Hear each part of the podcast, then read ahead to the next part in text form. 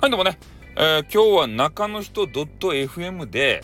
えー、放送があったんですけど、ソルトさんっていう方がね、いいことを言ってらっしゃいましたね。えー、この間の初期ハゲ問題ですよ。まあまあ、この話についてはもうせんって言ってたんですけど、まあ、今日ちょうどね、ソルトさんがそういう話をされておりましたんで、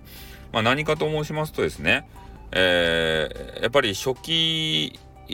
アカウントを作るときに、そうやって勝手にね、えー、登録の場面に自分たちが出てしまうと。あでも、こっそりと配信をやりたい方もいるんだと。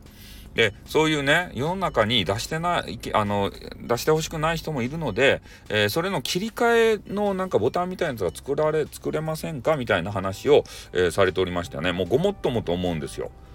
で、スタンド FM ね、えー、運営会社様は、なんか知らんけど、勝手にね、やることが多すぎる。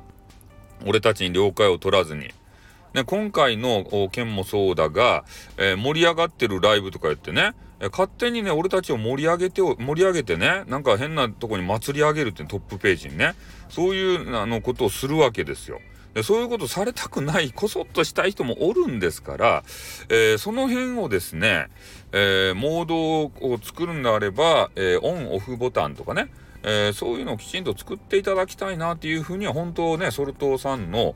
意見には、えー、私賛同いたしますね、えー、今回のことについてもそうですよ、ね、新人さんのところにね名前が出てきて、まあ、登録をしてっていう話なんですけど、まあ、特にねそういう、まあ、ど、うなんすかね、せめぎ合いあると思うんですけど、やっぱでもね、えー、プペルとか、ダルビッシュあるとかね、ああいう人たちの付属品として俺たちついていくの嫌なんですよ、本当にガチで。